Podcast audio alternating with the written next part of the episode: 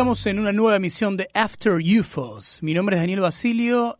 Estamos con Florencia Brid. Y... Hola, Flor, ¿cómo estás? Bien, todo bien. ¿Cómo te sentó la semana? Eh, bien, cazadora. Eh, no voy a la hora que llegue el domingo. No sé qué significa eso, pero ya Cansadora. Ah, cazadora, entendí. No, no, cazar, no sé. La. Y la que habla es Micaela Portela. Hola, Mica. Hola, buenas tardes. Yo también muy feliz de que sea domingo y de estar en After UFOs. Toda la semana esperando After UFOs. Esta es una hora complicada, todos lo sabemos. Y por eso, hoy ya para arrancar el programa, vamos a estar hablando un poco con Carlos, dentro de un rato, con Carlos Escolari, que es uno, una persona que, que en los últimos tiempos, va, hace ya más de una década, eh, ha promovido una manera diferente, se puede decir, de, ver la relación entre lo humano y la tecnología. Este, no sé si te parece, Mica, vos que sos la experta en tecnología y, mascotas y mascotismo. Carlos Escolari eh, retoma mucho de la teoría de, de Marshall McLuhan y lo, lo, lo, presentamos dentro de la ecología de los medios. Ha escrito varios libros sobre narrativas transmedia, sobre la nueva ecología de los medios y cómo va avanzando y bueno, está en, este, en estos momentos en Rosario presentando su último libro. Hay que recordar que es un estudioso desde muchos años, parte de nuestra facultad, de la UNR, docente, ha sido docente de la UNR y trabaja actualmente en varias universidades. Y tenemos la suerte de que nos visita todos los años en Rosario. Sí, muy bonito libro, ya vamos a estar hablando después con Carlos, Media Evolution, que además tiene un diseño muy particular, que es una manera un poco distinta, ¿no? Ante tanta proliferación y producción cultural de libros, este Escolari obviamente que no es el director técnico de fútbol, digo por las dudas, que campeón del mundo en 2002 y que perdió la semifinal con Alemania. Uy, qué raro Daniel con tirando datos. Ya saben, ya saben que yo llego a la madrugada a mi casa. Ya sabemos. Ayer sábado llego a la madrugada a mi casa y me pongo a ver videos viejos de, no sé, de la Liga Chilena o ¿Y la vos, de vos sabías que hoy íbamos a hablar con Escolari y dijiste, me lo busco Escolari dije Escolari y dije, ya fue, dije. Jodeme que lo vamos a... Escolari y le salió. No, no, Escolari, a, a Escolari el técnico, no es que no Carlos, digamos, lo, lo tengo más visto porque está actualmente está dirigiendo, así que no necesitaba googlearlo. Me, me, me, derivé para otros lados, estuve más con la liga japonesa, etcétera. Pero bueno, me parecía importante hablar, ¿no? Porque en esta relación, no sé cómo lo piensan ustedes, chicas, constante que tenemos con tecnología. Acá me, me hace una señal Florbrit. Este, me las... Florbrit no, Micaela. ¿Qué, ¿Qué, pasa? Ya te estás confundiendo. Me las confundo. Sí. No sé quién es quién. Está bien. Porque la, en realidad las, las, conocí las conocí directamente en el programa y todos los domingos como que vuelvo a presentar. este No, me da la sensación de que, que por ahí, sobre todo los adultos, tienen un cierto temor a la tecnología, ¿no? Hay una relación tirante, histórica, ¿no? Nuestra mm. tradición occidental, pienso en, en, por ejemplo, en la duda griega sobre la diferencia entre la serie y la obra hecha, ¿no? En Platón, o pienso en Frankenstein, en Terminator, ¿no? Pareciera que la tecnología es una cosa separada de nosotros, que nos puede hacer daño. Claro. Sí, igual es la manera en que pensamos la tecnología. Por lo menos Carlos en, este nuevo libro plantea esto de que la tecnología es todo lo que ya estaba cuando nosotros nacimos. Exacto, exacto. Porque nosotros a veces relacionamos la tecnología como lo nuevo, ¿no? Para mí, hasta hace muy poco la tecnología era lo nuevo. Sí, y lo electrónico, fundamentalmente. Sí, aparte me parece interesante desnaturalizar un poco esa mirada y decir, che, estamos implicados en esto. Y como decía McLuhan, uno de los popes a los cuales hace referencia siempre Escolari, este, ya nos decía, ¿no? Que en realidad lo que nos pasa es que nos produce una narcosis tecnológica, ¿no? Como el mito de Narciso. Estamos fascinados con el dispositivo, un celular, miramos el celular, miramos la foto y no nos damos cuenta que en realidad no estamos viendo un reflejo nuestro, de que hay una implicancia nuestra y que las tecnologías expresan un poco nuestro deseo inconsciente, que una vez que está por fuera parece que, ah, ya o le tengo miedo o me fascina y necesito sacarme... Bueno, la selfie es una conjunción perfecta de eso, ¿no? Sí. Vos, Flor, sabés de eso. En un posterior programa tendríamos que hablar de tecnología, de tecnología, de um, inteligencia artificial.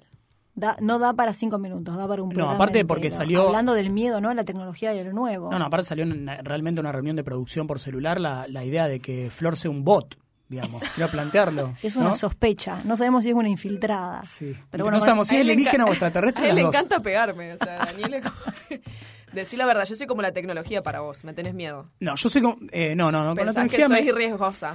Pienso que sos potencialmente riesgosa. Sí. sí, lo pienso.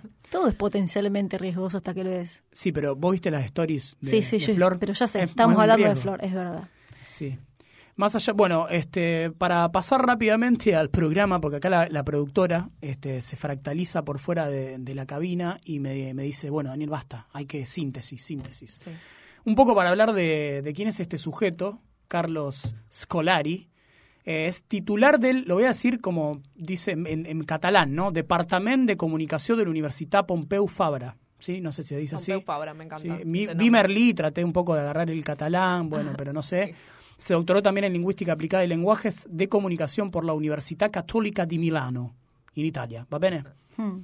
y se especializó en el estudio de los medios digitales de comunicación y la ecología y evolución de los medios. Es investigador principal del proyecto Transmedia Literacy, programa Horizon 2020 de la Unión Europea, y el proyecto Transalfabetismo de Mineco durante los periodos 2015-2017.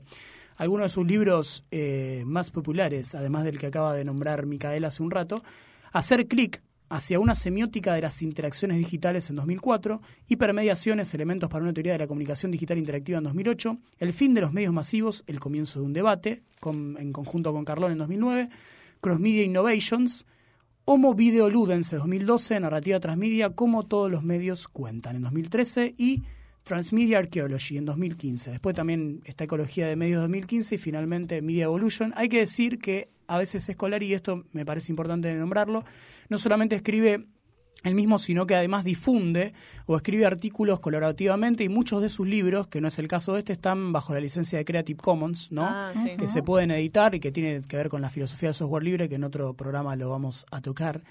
Es muy Este, interesante. Lo de Creative Commons. Sí. Me encanta. Vos, vos sos, por, vos sos producto No, yo por de- ejemplo tengo sí. una, bueno, yo tengo una página, florenciabrid.com, re que se hacía archivo ella misma. que es colaborativa.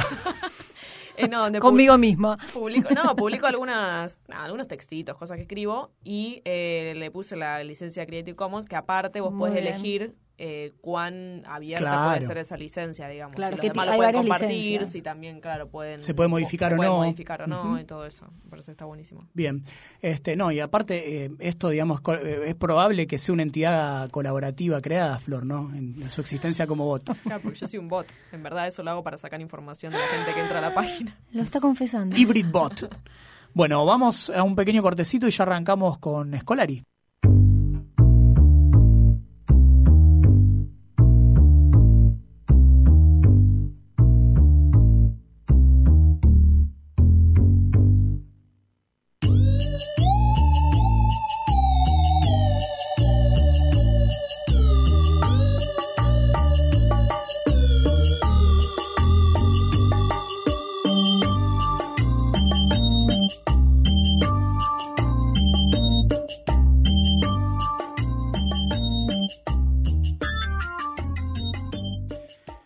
Bueno, Si nada de esto está actuado. hola Carlos, ¿cómo andás? ¿Nos escuchás? A ver si se escucha. Sí, ahí te escuchamos, Carlos, ¿cómo andás? Bien, bien. Eh, yo puse el parlante alto, así, no sé si hay retorno o se escucha bien. No, se escucha perfecto. Ya estamos en vivo. Muy Co- bien. ¿Cómo andás, Carlos? Una felicidad tenerte en Rosario presentando Media Evolution. Una felicidad, qué hermoso libro. Em- Empiezo felicitándote. Bueno, es un trabajo en realidad, bueno, a cuatro manos, porque bueno, está la parte textual que me encargué yo y, Sí. y también, bueno, de guion, pero el, el trabajo del diseñador gráfico Fernando Rapa es, es excelente. Es un- Fernando es un tipo genial, es un diseñador argentino que, que vive en Barcelona, trabaja hace muchos años en Barcelona y bueno, eh, sería una cosa muy rara porque yo no lo conocía a él. Después me enteré que muchas cosas que yo había visto de trabajos de gráfica era, era- la había hecho él y su equipo y resulta que él tenía tiene el estudio a 10 cuadras de la universidad yo no lo conocía era de Buenos Aires hincha de, de estudiantes ahora que pienso a lo mejor es de la no no parece de Buenos Aires pero hincha de estudiantes y Carlos, sí, ¿qué tal? Yo soy Daniel, también acá compañero de las chicas. Este, y bueno, te hemos seguido bastante a través de nuestras carreras, somos comunicadores. Este, quería decirte que me parecía interesante en el libro cómo se toman otros recursos gráficos diferentes, que por ahí pensaba ¿no? uno de los autores que, que me parece que es referente en tu trabajo, que es Marshall McLuhan, hablaba siempre de la, de la experiencia y cómo los caracteres muertos ¿no? de las páginas, este, va, dos libros vistos desde lejos, este, no, no tendrían mayores variables, digo, en un texto común, en una hoja en blanco de cualquier tamaño, ¿no? Y, y este libro en particular me parece que trata de rescatar un poco una experiencia que lo, puede hacer reconocible visualmente a partir de tomar eh, cuestiones más ligadas al diseño, digamos. ¿Eso está pensado adrede? Me imagino que sí, digamos, pero tiene que ver con, con tener un recorrido o una experiencia visual diferente del libro o cómo se pensó? Sí, la idea es que bueno, uno es, un, es un libro que uno lo puede ojear, eh, digamos, uno lo puede leer linealmente o abrirlo en cualquier parte y se sumerge, ¿no? Pero bueno, el, libro, el, famoso libro El medio es el masaje de McLuhan y, Quentin Fiore, que era el diseñador del año 66, y va un poco en esta lógica. McLuhan siempre decía que eh, los medios, la tecnología, nosotros nos transforma y no nos damos cuenta porque decía que somos como peces en el agua.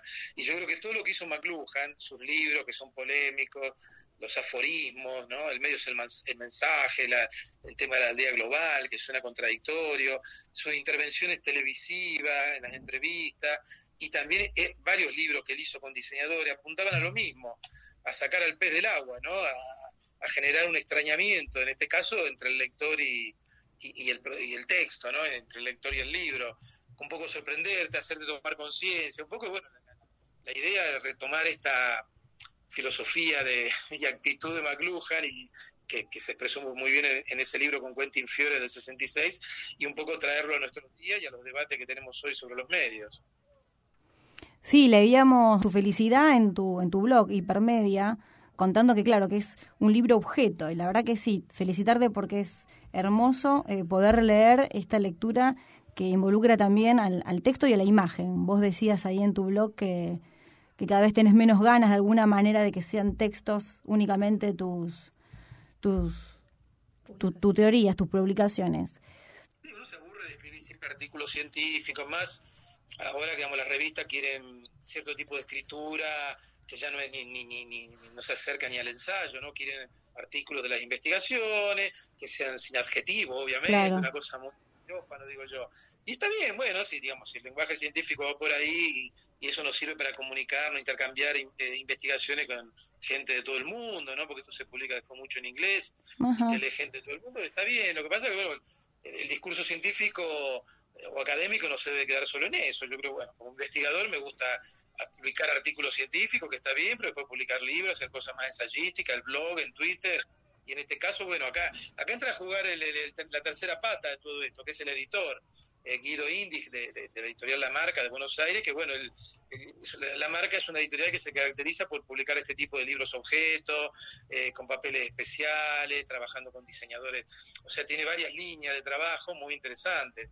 Y claro, para, para hacer un libro objeto se necesita un editor que apueste por libros objetos, porque es un libro que cuesta más caro que un libro normal, digamos, ¿no? Claro. Desde el, papel, bueno, la inversión también en diseño gráfico, etcétera, etcétera. O sea que bueno, es una cosa tres bandas, ¿no? Porque bueno, yo un poco genero el contenido, doy alguna idea, un poco como hacer un guion de una historieta, ¿no?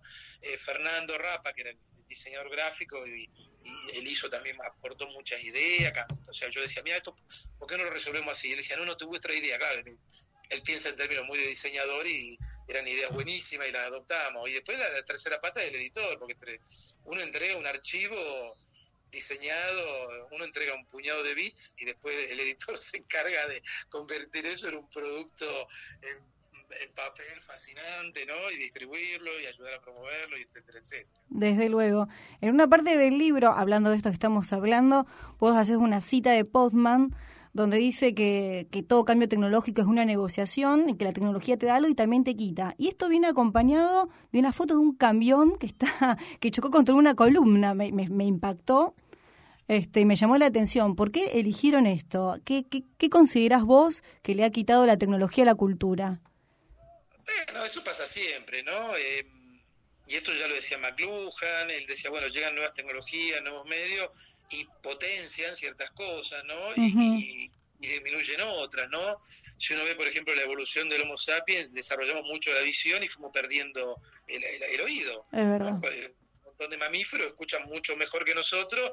¿Por qué? Porque, bueno, porque seguramente para nuestra supervivencia ya no era tan importante el oído, pero en cambio fuimos desarrollando cultura escrita, culturas eh, visuales que que evidentemente nos llevaron a desarrollar mucho más la percepción visual, ¿no? Y, hemos perdido esa capacidad auditiva en el sentido de reconocer sonido, etcétera, etcétera.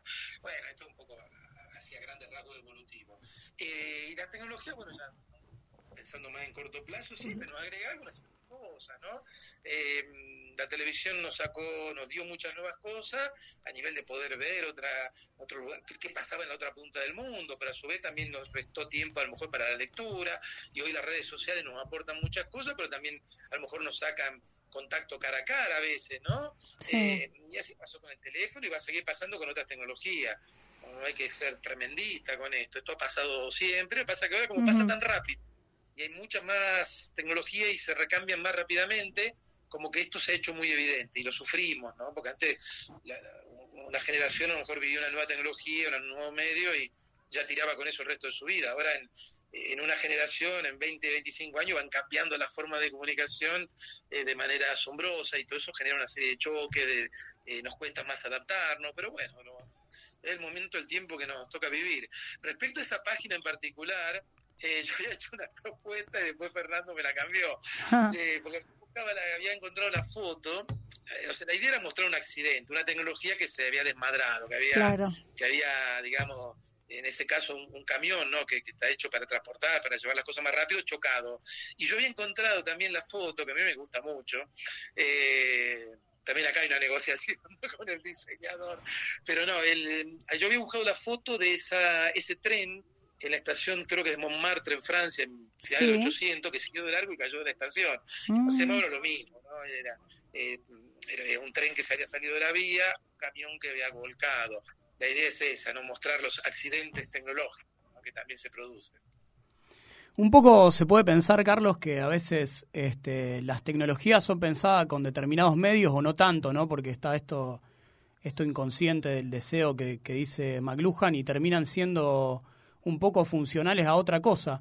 Y en ese sentido pensaba, este, en esto que vos decías hace un rato sobre las generaciones y que no hay que ser tan dramático al respecto, etcétera, si se te ocurre que en algún momento, si bien tanto vos como, bueno, eh, varios, eh, bueno, McLuhan mismo habla de, de, una vuelta en un momento a, a, las culturas, digamos, a la cultura oral o incluso a lo táctil, este sigue habiendo, esto de mi punto de vista, ¿no? un predominio fuerte de lo visual, como vos también decías. Si te imaginas en algún momento cercano o no tanto, em, donde deje de primar tanto lo táctil y, perdón, tanto lo visual y se vaya más a lo táctil, así como, como muestra, no sé, Cronenberg en sus películas, por ejemplo, en Existence, ¿no? Porque digo, hoy las redes sociales, o eh, tanto Twitter como Instagram, etcétera, sigue, si bien incorporan los otros sentidos, uno tiene que tocar, puede poner sonido, parece que sigue estando la imagen ahí, digamos. ¿Te imaginas eh, un tipo de sociedad cercana? La sociedad de la imagen, ¿no? Y ya hace bastante, ya digamos, desde el siglo XX, ya la fotografía siglo XIX, siglo XX con el cine, televisión, pero por otro lado, nunca se había leído y escrito tanto, nunca, todo el mundo está escribiendo eh, claro, escribimos mensajitos breves, no, no estamos escribiendo grandes obras literarias, pero también hay un boom de la publicación, cualquier editor se queja de 10 millones de manuscritos para leer. Eh, o sea, bueno, yo creo que hay una proliferación de, todas las formas de comunicación. A lo mejor tampoco nunca habíamos mandado tantos mensajes grabados, ¿no? Eh, habíamos tenido una base de, Spotify con millones de música. O sea, lo, que caracteriza esto es la sobreabundancia de información y de forma de comunicación. Eh, en ese sentido, claro, hacer previsiones para el futuro a mí no me gusta, porque es justamente lo que digo en el libro, que esto, el mundo de la tecnología, la sociedad, es un sistema muy complejo, y si uno, y hablábamos anoche de esto en la presentación, cuando uno ve las predicciones que hacían hace 20, 30 o 100 años del futuro, nadie dio el clavo, ¿no? Eh, hay gente que decía que la televisión no iba a funcionar, hay gente que dijo que en el siglo XIX decían que el telégrafo iba a terminar con las guerras en el mundo porque los pueblos iban a, conversar entre ellos, o sea, hacer previsiones sobre el futuro eh, es casi imposible, más allá de un cierto arco de tiempo. Y después respecto a lo que decía la primera parte, ¿no? de, lo que vos decías, tiene que ver con esto de la dinámica que, que tienen los medios y la tecnología, ¿no? porque uno realmente en el caso tecnológico hablemos, ¿no? Los ingenieros, los diseñadores crean cosas, dispositivos, aparatos, y piensan que la gente lo va a usar de cierta manera. Y después cuando eso llega al mercado y la gente lo empieza a usar, algunos lo usan como ellos pensaron y después mucha otra gente hace otras cosas. Y esto pasa siempre, ¿no? Esto pasó siempre en la historia de la, tecnología. Digamos que la misma historia de la tecnología, la evolución de la tecnología, se da por esta diferencia entre lo que el diseñador, el productor quiere y después lo que hacemos nosotros los usuarios con esas tecnologías. Y es un movimiento de ida y vuelta, ¿no? Porque el diseñador dice, bueno, yo hago esto para esta función. La gente lo usa para otra cosa. Claro, el diseñador o el productor dice, ah, ¿lo quieren para eso? Bueno, ya lo rediseñan para adaptarlo al uso que nosotros hacíamos. Y es una dinámica de ida y vuelta, es una dialéctica, como quieran pensarlo. Y eso es lo que ha movido la, evolución tecnológica. Nunca terminamos, usamos las cosas como realmente pensaban los ingenieros que las íbamos a usar. Y tampoco tenemos una capacidad ilimitada para transformar lo que nos llega. Podemos hackearlo, podemos hacer uso desviado, pero también mm. los objetos tienen ciertas limitaciones, ¿no? En su interior, hasta dónde podemos eh, manipularlos, cambiarlos. Pero eso ha sido la historia de la tecnología. Uno ahora hablamos mucho de las redes sociales, del tema del algoritmo que nos domina, y en Hong Kong están usando las redes sociales, están usando incluso hasta Uber para organizarse y hacer movilizaciones. Eh, Exacto. ¿no? O sea que siempre estos doble usos, estas tensiones, estas apropiaciones son, clásicas, ¿no? De, todos los procesos sociotecnológicos. Sí, este, me parece muy, muy atinado esto de, Hong Kong. Yo tenía pensado esa pregunta, ¿no? Ahora que somos prosumidores o que tenemos estas posibilidades, bueno, por un lado, Facebook, viste, por poner un ejemplo de las redes sociales, cuando analiza qué es lo que sus usuarios prosumidores hacen, empieza a generar nuevas funciones dentro de la red social para que se sienta más cómodo. La pregunta sería, ¿hasta cuándo? Es que no nos vayamos de Facebook. O sea, al principio Facebook era solo para conocer gente, intercambiarse mensajitos. Claro, en un momento eh, estaba Flickr, por ejemplo, que era una red social de fotografía o, fotoblog. ¿Qué dijo Facebook? Ah, para que no se vayan de acá adentro le meto un álbum de fotos. Entonces, digamos, fueron agregando todo, hasta videojuegos, ¿no? El Farmville, toda esta historia. Facebook fue agregando aplicaciones y funciones para qué? Para que pasemos más tiempo dentro de Facebook. ¿Para qué? Para que dejemos más datos, ¿no? Más tiempo uno pasa en Facebook, más tiempo ellos, eh, más datos estamos dando, porque subimos fotos de los viajes, saben que son nuestros amigos, compartimos una foto de un producto que compramos, y un poco el objetivo fue eso. Facebook yo creo que llegó a su tope de, gente. Nosotros hemos, bueno, hemos hecho esta investigación internacional mm. que terminó el año pasado y lo que hemos descubierto que los adolescentes ya menores de 15, 16 años no saben lo que es Facebook. Facebook es una red de viejos. Están los padres. Ellos están en Instagram, usan WhatsApp, que, también es del mismo grupo económico, ¿no? De la corporación Facebook, digamos. Pero, o sea, hay migraciones también de, una red a otra. Mm. Pero bueno, yo creo que bueno, ese es el, yo no me imagino a Facebook existiendo de acá tan muchos años, ¿no? Como que va a ir perdiendo, habrá otras redes, ¿no? Y serán de Zuckerberg, quizás. Pero van a ir surgiendo otras cosas, ¿no? Sí, eh, Facebook hace todo lo posible para sobrevivir, ¿no? Compra WhatsApp, compra Instagram. Es una empresa que tiene una capitalización impresionante, se pueden dar el lujo de comprar eh, como Google y otras más, ¿no? Amazon tiene, o Apple mismo, tienen una masa de capital y claro, cualquier cosa que surja, que ellos pueden ver que que no lo tienen o que en el futuro le podría hacer sombra, obviamente que tienen capacidad de comprarlo. Exacto. Pero mm, yo creo que los monopolios, y esto se habló ayer también en la presentación, yo creo que los monopolios digitales van a durar mucho menos que los monopolios industriales. Porque si uno ve, por ejemplo, Kodak, ayer mencioné este ejemplo, Kodak dominó un siglo la, fotografía, fue la empresa líder en fotografía durante un siglo, un siglo. Yo no sé si Facebook, Google, Amazon, dentro de 100 años van a tener el poder que tienen hoy. me resulta por un lado digo, bueno, es difícil hacer predicciones, pero me resulta muy extraño, es muy dinámico. Como que la, vida útil de estas grandes corporaciones seguramente va a ir cambiando, pueden llegar a surgir en un momento leyes antimonopólicas, ojalá que parezca eso y sí, ojalá. a como pasó otra vez en, la historia de Estados Unidos con las petroleras a principios del siglo XX. O sea, mm. bueno, es, está, está, muy complicado todo, ¿no? Muy, muy complejo para entenderlo, pero bueno, pero divertido en el fondo. Eh, otra cosa que me llamó la atención y me gustó en tu libro y me dejó pensando, fue como una de las frases más fuertes eh, para mí, donde vos remarcabas una cita del libro La Sociedad del Cansancio y decías, el mundo no es un teatro en el, que se, en el que se representan acciones, sino que es un mercado donde se exponen, venden y consumen intimidades. En este sentido, uno es prosumidor, ¿no? Porque nosotros en las redes sociales somos los generadores del contenido, Pero en este mercado, el de las redes sociales, si bien somos los generadores del contenido, no somos los que nos llevamos los réditos económicos. Esta cosa loca, ¿no? Nos volvimos todos de alguna manera... Parte de, todo el pensamiento de, este filósofo Ujú. eh, coreano ah, berlinés, digamos, ¿no? El, el- ¿Cómo se llama? El bien es difícil de pronunciar, ¿eh? El- Sí. No sé si lo tenéis ahí. Lo, te- lo tengo acá, pero... No tampoco sabemos lo- cómo pronunciarlo Yo- tampoco. Tampoco sabemos muy bien cómo pronunciarlo. Lo tenemos escrito. Bien Chung Han. Mientras, mientras hablamos lo buscamos. Eh, bien Chumbo, él. Eh, él tiene, bueno, es un filósofo, digamos, que un poco tiene una visión para mí un poco apocalíptica de todo, ¿no? Pero es cierto, las cosas que dice son ciertas. De, él habla mucho de la autoexplotación, cómo nos Mm. estamos autoflagelando nosotros, ¿no? como cada vez somos- tenemos que ser más productivos, tenemos que estar, estar atentos a todas las redes, ¿no? Y obviamente, claro, eh, muchas de estas empresas han generado ¿Cómo? Hola, se cortó. Ay, qué pena se cortó. Vamos a ver si podemos volver. eh, Ahí está. A nos gusta estar en contacto, compartir nuestra experiencia, construir Mm. nuestra identidad en las redes, y pero también está el lado oscuro de esto, que a partir de eso las empresas extraen datos, bueno. Pero bueno, es la dinámica, ¿no? Antes mirábamos televisión, broadcasting, y, y también nuestra atención servía para los spots publicitarios y cual. dinero. O Exacto. sea, y, digamos, cada, cada, cada uno de estas medios, plataformas, a lo largo de todo el último siglo, han tenido su modelo de negocio, lo mismo pasó con la radio o con la prensa. Ujú. Eh, lo que pasa, bueno, yo creo que lo importante es que, eh, que todos los usuarios sean conscientes. Yo creo que eso es importante. Yo no sé si en los años 60 la gente era consciente de, de lo- de que estaba pagando la televisión con su atención, ¿no? Yo no sé si la gente era consciente. La gente decía, no, la televisión es gratis. No, no es gratis, la estás pagando mientras Mm. mirás los spots, ¿no? Que Claro, vas claro. a comprar uno de sus productos. Yo creo que lo importante es que la gente sepa.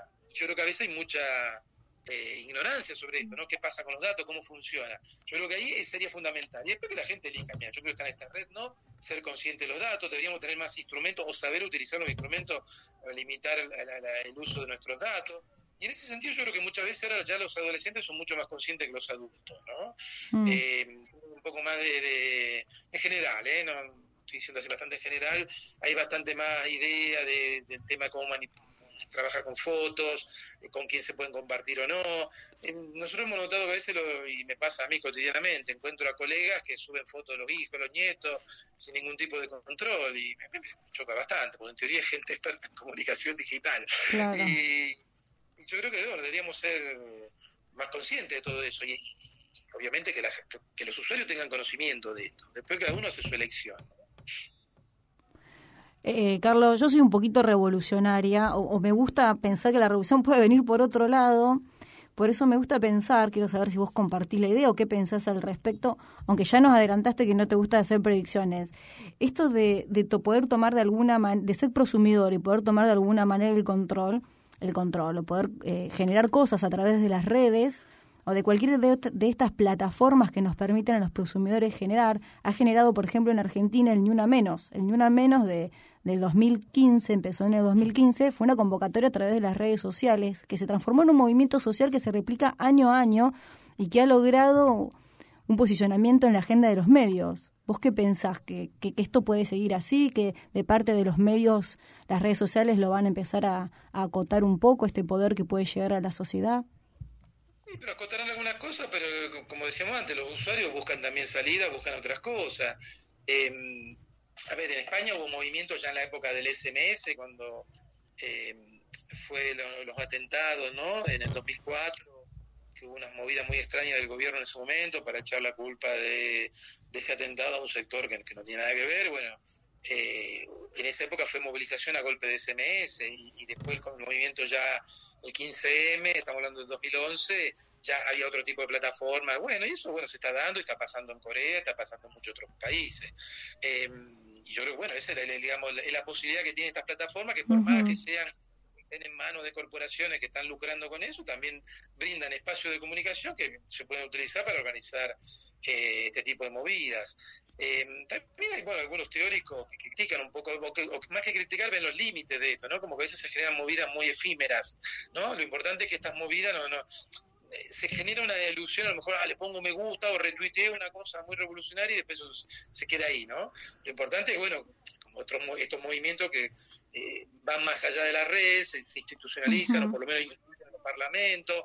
Eh, digamos, yo creo que lo importante es eso. Porque también a veces las redes, y esto pasaba también con la televisión, ¿no? O sea, ya en los años 40, 50, 60 se hablaba de que los medios podían generar esta falsa idea de participación. Como que ver un programa o, hoy diríamos darle, ponerle un me gusta a algo ya te da una idea de que, ay, qué bien, estoy contento conmigo mismo, ya colaboré. no cambia mucho, ¿no? Lo importante es usar eso para organizarse, para, para ir más allá, usar la red para ir más allá de la red, ¿no? Pero está bien. Y, y vamos a seguir viendo ejemplos de eso. Y seguramente habrá intentos de censurar, qué sé yo, pero yo creo que por otro lado siempre están los contramovimientos de apropiación tecnológica. Sí, tal cual. Eh, pienso lo mismo. Bueno, ojalá que, se pueda seguir dando. Yo creo que el fuerte de las redes sociales es que nos permite ser prosumidores, así que creo que también va a haber como una negociación en todo esto de, apropiarnos nosotros e intentar hacer, escuchar nuestra voz como prosumidor y por otro lado los dueños de las plataformas hasta dónde nos pueden acotar. Bueno, Carlos, ha sido un gustazo eh, poder tener tu voz. Te agradecemos mucho, sabemos el esfuerzo que fue poder coordinar esta entrevista y te mandamos un... Familiar, bastante ocupada, porque claro, una o dos veces por año, y bueno, y entre los amigos, amigas de la facultad, colegas, eh, son poquitos días, así que bueno, uno trata de contentar a todo el mundo. Gracias a ustedes. No, eh, el agradecimiento es nuestro, Carlos. Un abrazo grande, es un placer. Sabemos, formás parte de la comunidad de la UNR y eso es un orgullo para todos y un gran cariño. De acá te mandamos un abrazo gigante, Daniel Basilio, Florencia Abril y Micaela Portela. Un abrazo, Carlos. Gracias, chao, chao.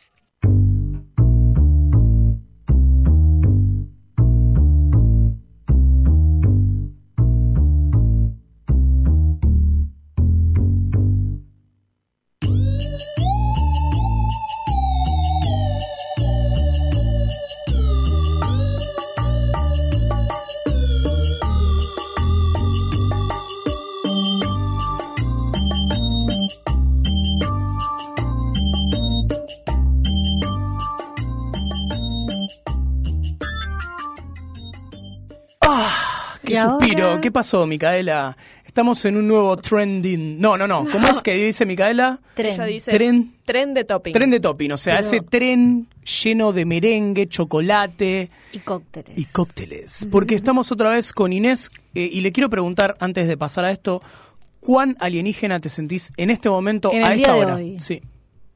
97%. ¡Wow! Tenemos casi una alienígena de raza.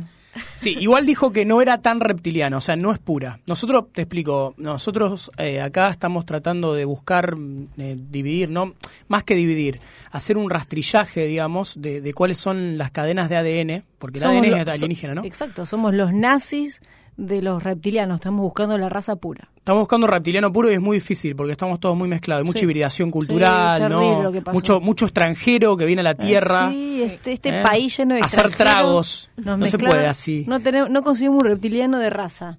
Y estamos acá tomando, ¿qué estamos tomando, Inés?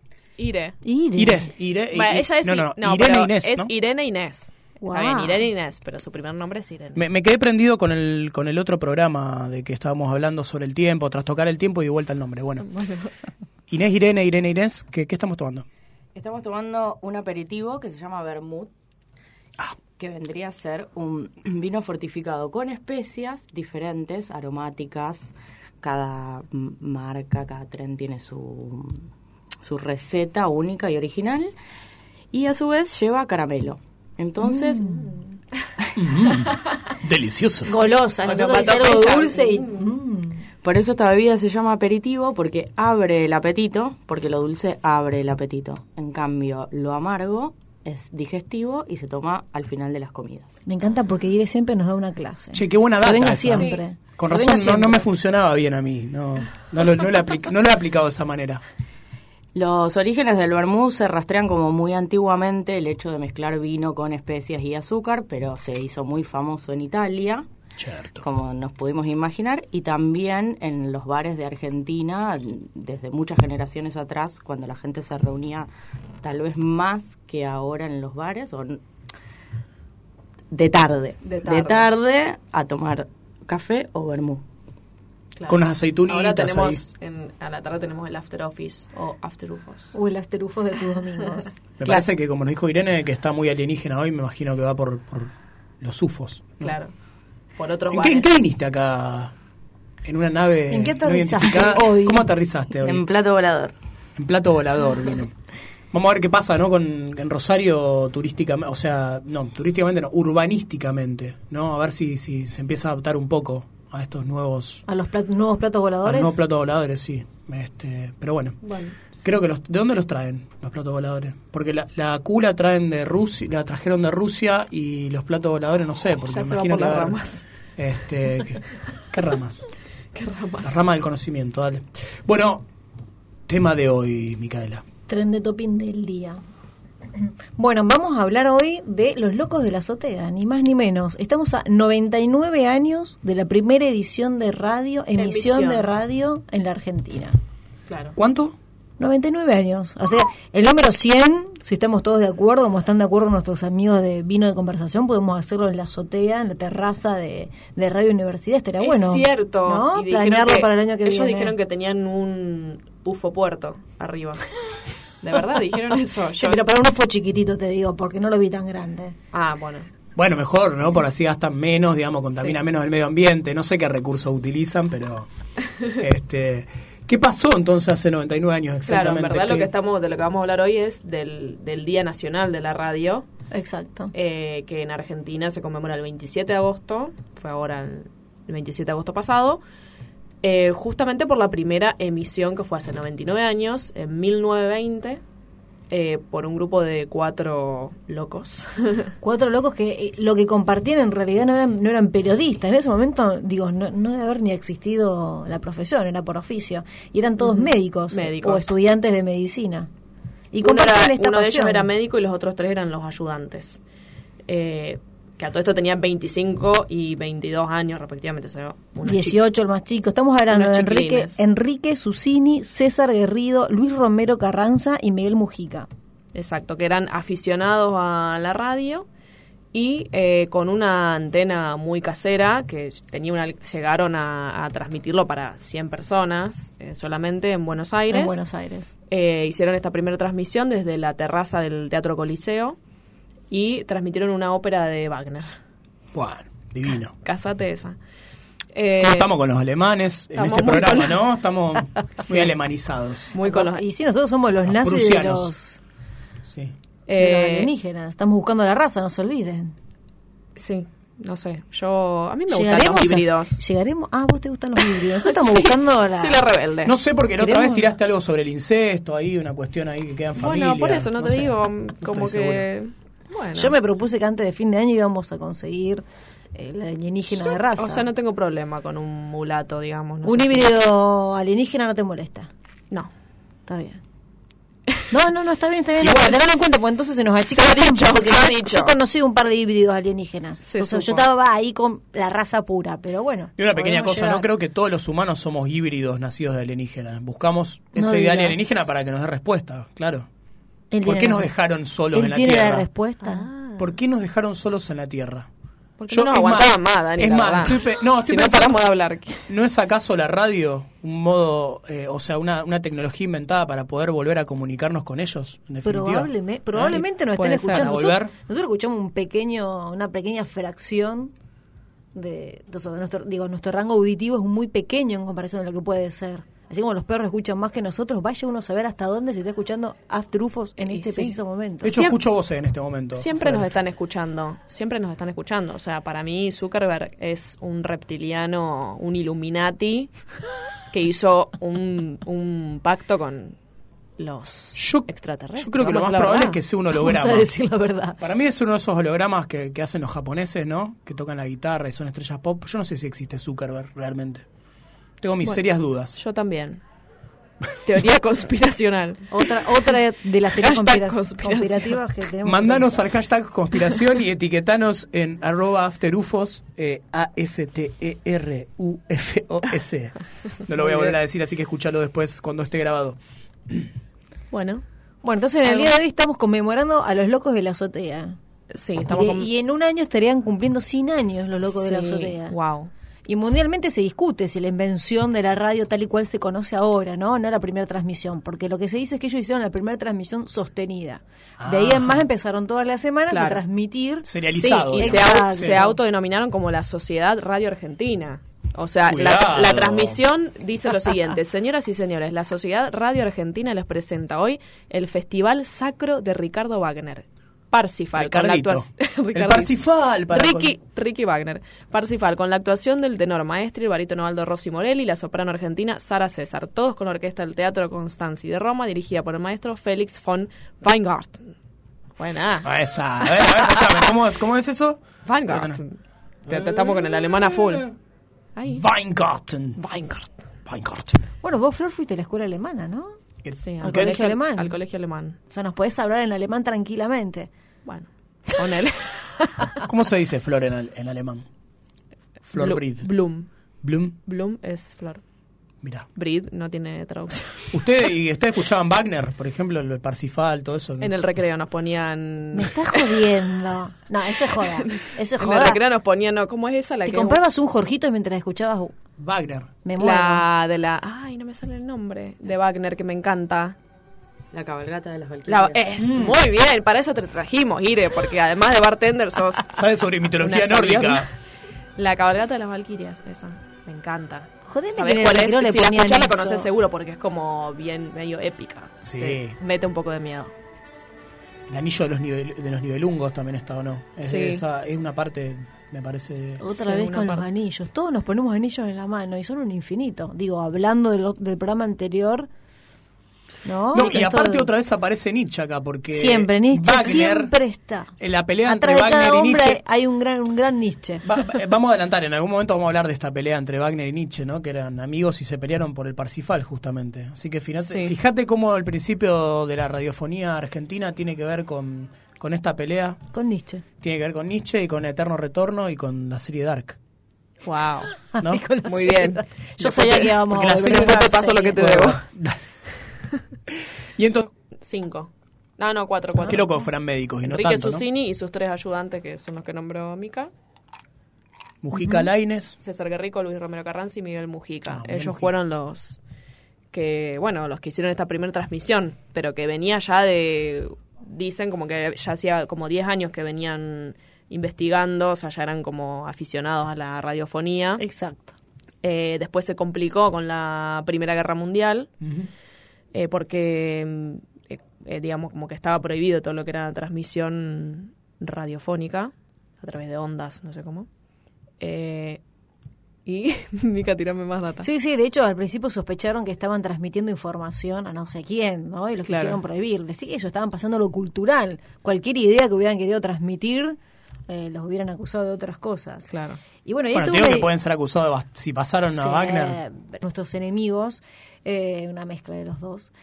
Bueno, uno los comenta, yo, soy- yo los, los espío, ¿no? Como ¿A quién espías? espío los medios argentinos. Sí. No los comparto, pero los espío, quiero saber en qué andan, ¿viste? Que uno siempre tiene que saber dónde está el enemigo, a ver qué estás haciendo vos. Y Perfil sacó una nota, y me la leí entera y dije, uy, qué bien Perfil. Y ¿sabes qué? Seguí leyendo, y más abajo, por supuesto, apareció en Google una nota del Ministerio de Educación que de la Nación que sacaba la misma nota, pero en 2018. O sea, Perfil le copió textual puntos y lo peor fue que le copió hasta los puntos y coma, chicos. O sea, no fue el contenido. Es literalmente, Literal, o sea- literal. Vos buscás y Sí, los sí. mismos puntos, las mismas, como las mismas palabras, los mismos párrafos. Un robo. Borgiano. Exacto, un, un choreo armado con puntos y coma un año después y la publica hace un par de semanas en, en homenaje. Sí, pero lo- lo- los momentos de interpretación son otros, ¿eh? No, No lo mismo. Yo quise copiar y pegar para After UFOs y me, Sí. me- y me ponían abajo, esto pertenece a perfil, por favor, Sí, usted sabe lo sí. costoso que es el trabajo de los periodistas. Pero si esto es choreado. Para mí es como Pierre Menard, autor del. Quijote. Es igual. Debe ser, debe ser de esa Ah, manera. Para mí los no, autores me mataste quisieron con hacer esa eso. teoría, no. Pierre Menard, autor del. Quijote. Pierre Menard escribe el Quijote y lo escribe de la misma manera que, que lo hace que, que el original, digamos, pero Que lo hace Cervantes. en otra época que Cervantes, lo hace de, de la misma manera, solo que, que cambia la interpretación, digamos. Claro. No sé, pero ¿sabes que Me acuerdo que vez Nos estábamos- mató. Le decimos claro porque... que estábamos hablando de, de- de algo así similar. Dijimos, ¿cómo puede ser que dos personas en lugares diferentes estén pensando lo mismo? ¿Vos decís que pasó eso acá? No, yo- En no, dos no, tiempos diferentes, porque la pregunta es cuándo. Claro, Claro. la pregunta es cuándo no. Yo digo que nos están mandando a pensar esto desde arriba y que la revolución sería pensar algo diferente a lo que nos están mandando a pensar. Sí, que cuando se te viene un pensamiento, pensarlo diferente, porque lo que estás queriendo pensar en realidad te lo están mandando los alienígenas de arriba. Se me ocurre. ¿Qué te lo mandan? ¿Por ondas de frecuencia? ¿Por un estadio más avanzado de, la radio? Por supuesto, Sí. seguro. Más Sí, silencioso. ¿Viste, cuando radio- se, viste cuando se te viene una La radio idea? silenciosa, sí. Bueno, no, esa idea no se te viene, te la están mandando. Sí. ¿Y qué producimos nosotros entonces? Nada, interpretaciones nada más. Solo podemos revelarnos teniendo una idea completamente opuesta. A la que se nos manda. Exacto, entonces cuando te levantes mañana a la mañana tenés que atarte Sí. los corones de la manera completamente opuesta que se te ocurre a la Me que te gusta venías eso, haciendo pero todos los días. ¿cómo identificamos que eso que nos- a lo que nos estamos oponiendo no es otra directiva, por ejemplo, de otra Bueno, raza o de la misma que cambió Eso el es la libreto? secundaria, yo estoy en la primaria de todo esto. Bien. Esperame que haga una revolución para contarte decís cómo que- me vuelvo a Me revolucionar. parece que Dani tiene una maestría. Aquello, aquello que queremos como intuición, entonces, eh, tenemos que ir por el lado contrario, digamos. Primero Sí, se nos ocurre sí. algo y decimos, no, esta data me la están bajando, Me tengo que hacerlo ¿De dónde sale? ¿De dónde pero sale? mucho No. laburo. Todo bien, pero me da fiaca. Mucho laburo pongo Netflix. ¿Eh? ¿Para qué voy a ver un documental peruano en, en el régimen de Fujimori si pongo Netflix? Claramente yo le pagué a él para que Y Netflix y me pone una peli de Freddy Krueger al lado de una peli de Michael Moore al lado y son todas iguales porque Exacto. quiero saber quién hace perdón no que me, me voy un segundito Eh, quiero saber quién escribe la sinopsis de Netflix porque no se entiende nada Ah, Ustedes ¿quién vieron cuando lee, dice qué quién carajo lee es eso la sinopsis de, Yo de Netflix? quiero saber de qué la va. Estamos en una cultura audiovisual, la gente mira. Yo, la gente mira y elige por tapa. ¿Cómo vas a leer la sinopsis? Bueno, pero hay Va, un no sé, problema, ¿no lees la porque el sinopsis? algoritmo- Yo leo la sinopsis también. Yo también las leo. Todo- ah, No, soy Mica, yo la que no lee la so- sinopsis. vos yo sos la elijo por rara, a foto. vos te mandan información Yo leo por foto. Bueno, yo pero- esta foto me gusta, esta no, y empiezo, ahí empiezo a meterme en los primeros Qué minutos. peligro lo que decís, porque Soy entonces vos peligrosa. sabés que tu Netflix y el mío no tienen la misma foto para la misma película. Sí, lo sé. ¿Cómo Y que no? bueno, y no. ¿Y no? El hace- algoritmo determina según nuestros gustos qué portada, qué imagen o qué fotograma de la película te muestra No, según se lo que te gusta. mi cara, no- Obvio. no la pueden creer. No, Netflix produce acá. cinco portadas por serie o por película y te muestra a vos la que más te gusta. Nada es privado. Qué atrevidos. No, nada es privado. Qué atrevido. ¿Cómo saben que me gusta a mí? Y básicamente estás vendiendo ¿Cómo tus saben datos que tengo un el poco de? Estás todo el día likeando en Con Instagram. razón, dice Flor, con razón todas las series que miren tienen la cara de Leonardo DiCaprio haciendo piquito, tirando piquito. DiCaprio-gram. Chicos, esta hora en Argentina es la hora del vermú. Siete Vamos. y media, ocho de la Estamos- noche sí, sí, sí. es el momento justo Estamos para el bermucito. para vermú, Somos el after de soda los domingos. Y naranja. Sí, le- que levante ese domingo. No te pegues el corchazo. Venite a tomar un bermucito con nosotros. olvidate, Acá, afuera, con- al- con en la puerta de la radio. Estamos se, hechos. Se me ocurre que, que estas radios avanzadas alienígenas del futuro que nos dice Mica, eh, eh, en la tasa de ¿Cuándo dije suicidios, no, es para, es para, tiene que ver con el control de la natalidad, ¿no? Le dicen a la gente que se suicide porque hay pocos recursos, ¿no? Y hay que, Wow. o, o están queriendo probar eh, quiénes, quiénes, quiénes tienen la fortaleza para seguir según la orden, ¿o no, Mica? ¿Vos escuchaste alguna vez un domingo esa llamada? No, los domingos no, te juro que los domingos no. Los Que jueves- Me pasa los lunes, a mí me pasa los lunes. Los ¿Qué te lunes, cuando, ve- cuando veo la- mi agenda, todo lo que tengo que hacer, las listas que me hago, digo, ese, esa es mi hora del corchazo. Listas. El momento de... Sí, yo... Listas, yo me hago listas. Es como momento que quiero ser abducida. O sea, no, claro, no me quiero suicidar. Flor, que, me lleven, que me lleven, no sé a dónde. Cualquier cosa va a ser mejor que eso. A ver, Siempre hace- hacete- hacete una, Cualquier cosa que genere una... ¿Abducida de qué manera? ¿Cómo te gustaría que fuera? hacia arriba, con los brazos abiertos. Porque abducida, ojo, puede ser abducida hacia abajo. Eso no me gustaría mucho. Succionada, diría. Al En el inframundo. centro de la Tierra. Al Claro. inframundo. Mm. Inframundo. mm, no, No, mejor al cielo. no Dark. vamos con la de Banda de sonido para, para tu Hashtag dark. abducción. Banda de sonido. Sí. Y me gustaría una de Charlie. Nada de Charlie. Sí, demoliendo hoteles. Muy bueno. Bueno, ya demoliendo hoteles. Y yo me, voy para arriba. Genial, voy con toda la energía. genial. Vos querés estar consciente en ese momento, Sí, entonces. Querés ver total. que te llevan, que te... Total. Sí. ¿Cómo estarías vestida, Sí, como por que estaría ejemplo? haciendo tipo la, la bata con las manos. ¿Entendés? Como que... Bien, bien, Sí. ¿Te llevarías tu maquillaje, por ejemplo? No, Ah. ¿sabes qué? Yo, yo me lo estoy imaginando todo. Yo, Sí. se- Te vas en pijama, vos te encanta estar en pijama. Sí, con, con las la pantuflitas, con la, La- bata. la bata esa muy de peluche fucsia con los lunares negros. Exacto, eso. Así te, ¿Te llevarías algún muñeco, objeto de valor, algún Me juguete? llevaría un alicate para cortarme las uñas porque ya saben que no puedo estar más de tres días sin cortarme las uñas. ¿No podés estar más de tres días sin cortar las uñas? No puedo, chicos. Bueno, Igual ya es, saben, es si van a un arma abducir a Flor, blanca. Es un arma blanca el alicate. Sí, también, ojo, capaz que me sirve. Mm, si una alienígena se pasa de vivo ahí, tiki. Che, ¿y cuánto tiempo te gustaría ser abducida? Y Hasta el viernes. El viernes ya se claro, puede salir de hasta el joda, viernes, claro. sí. ¿De domingo a viernes? de domingo a viernes. Montón. ¿Y Bueno, comida te llevaba o confías en que te den la comida? No, la que venga. Una vianda. Como de todo. No Estás entregada al viaje. Estoy entregada. ¿Por qué no hacen viej- posta, viajes de abducción, no? Paquetes turísticos. Y ¿Sabes? ¿Sabes? Viste que a- viajes ya a la luna te vendían. vendiendo. Mirá si no te van a vender. La iglesia vendía terrenos en el cielo. Vendía terrenos en el cielo. Esa data no la manejo, ¿eh? Sí. No me acuerdo si en la edad La media o en la anterior. Sí, la ¿En qué, se- en qué se- pero el, ¿qué? ¿El cristianismo decís vos? Oh, Si hasta en los cánticos de la iglesia dicen. Hay una, no me acuerdo cómo dice. Pero Pero la vamos a buscar para la vamos a próxima. buscar. Jingle. Vamos a traer la banda de sonido. cobrando el alquiler. Ahora ya no debe haber espacio en el Y cielo. tiene muy buen marketing ellos. Vamos a O sea, verdad. vos decís que no hay espacio en el cielo. El cielo- Yo, eh, si me voy al cielo, quiero En que tu sea última aducción, el Flor, cielo ¿vos de los viste espacio? En tu última aducción, ¿había espacio todavía? No, todavía nunca fui aducida. Ah. o sea, estoy, yo tengo todo preparado. ¿viste? Como Todo la, listo. ¿viste El la futura madre que tiene el bolsito claro, preparado para sí. cuando van a parir al, Sí, al coso. Bueno, y yo tengo todo preparado ahí para la abducción, Oh. pero todavía nunca. Che, estaría bueno hacer No una remake, una remake de Jamás Besada, pero que se llama Jamás Abducida. Jamás abducida. Sí, por favor. Es un, me, gusta la idea. Producida por gusta la idea. Flor en, After Rufus. claro, y Flor en bata andando por la ciudad esperando ser abducida. Todos los domingos se ponía la bata. Igual los testimonios que hay no son muy, muy felices. ¿Vos sabés que yo tengo un potencial entrevistado? Mm. ¿Abducido? Sí. Bueno. Un policía abducido, un cabo de policía abducido. Uh, Pero bueno, no, no quiero adelantar.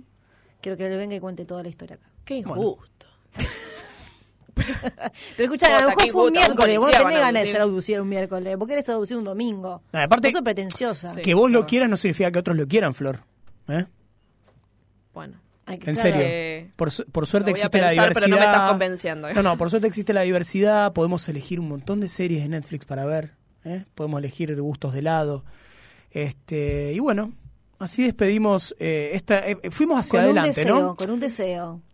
No, no, digo, repasamos los 100 años hacia atrás de la radio 99 y los 99 hacia adelante. Exacto. Yo diría un deseo y un hashtag para Hashtag. nuestro Hashtag Instagram. deseo. Hashtag abducción para todos. Para todo. Bueno, agradecemos a Irene, Como este, una vez más, irene.inés. Sí, gracias por el bermucito ese, me encantó. Estuvo exquisito, como siempre. Bueno, nos vemos la próxima en After Ethos. Nos estamos escuchando, chiques.